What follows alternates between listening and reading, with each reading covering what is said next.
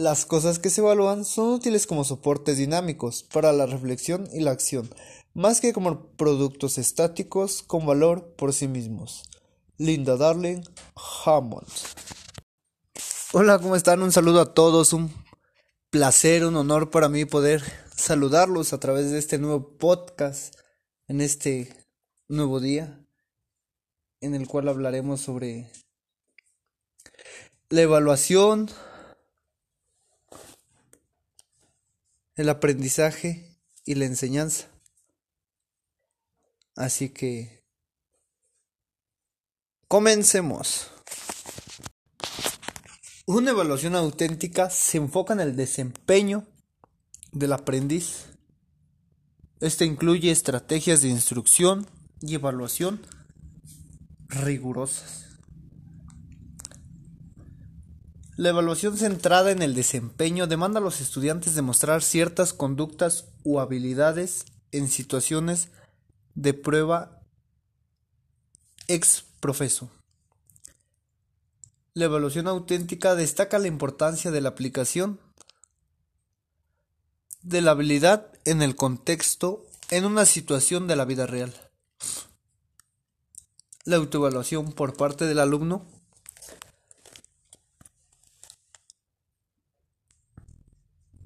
nos dice que es la meta, es la promoción de sus capacidades de autorregulación y reflexión sobre su propio aprendizaje. Es una evaluación de proceso y formativa, donde hay prácticas relevantes.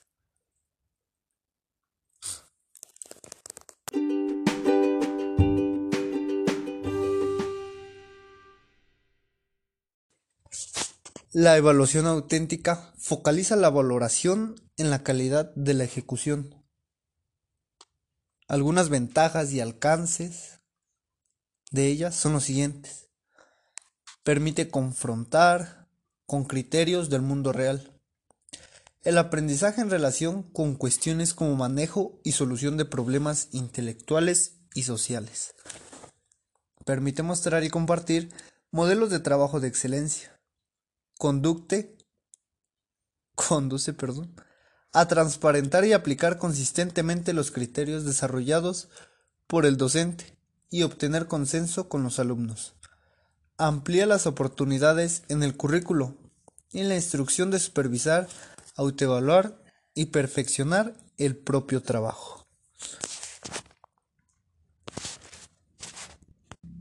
Dentro de las evaluaciones encontramos lo que son las rúbricas. Te preguntarás qué es una rúbrica.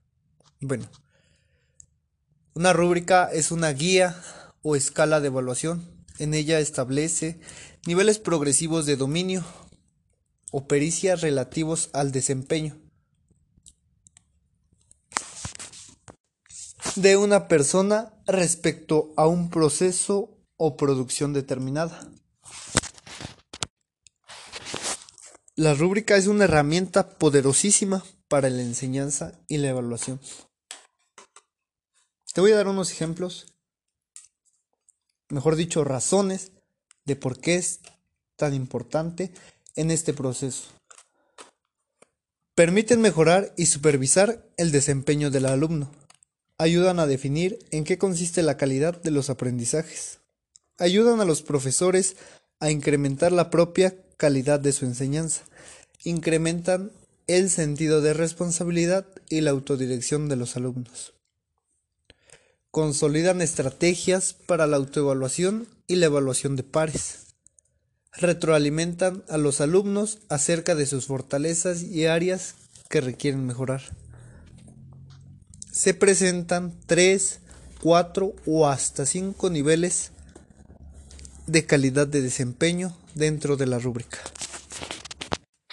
Por otra parte, la evaluación mediante portafolios permite dilucidar el progreso del alumno en términos procesales, al destacar el aprendizaje de habilidades complejas que se evalúan de manera longitudinal e integral.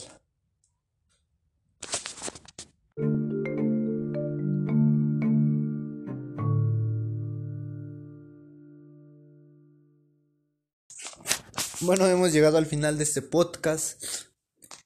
No les digo hasta adiós, sino hasta el próximo capítulo. Nos vemos y hasta la próxima.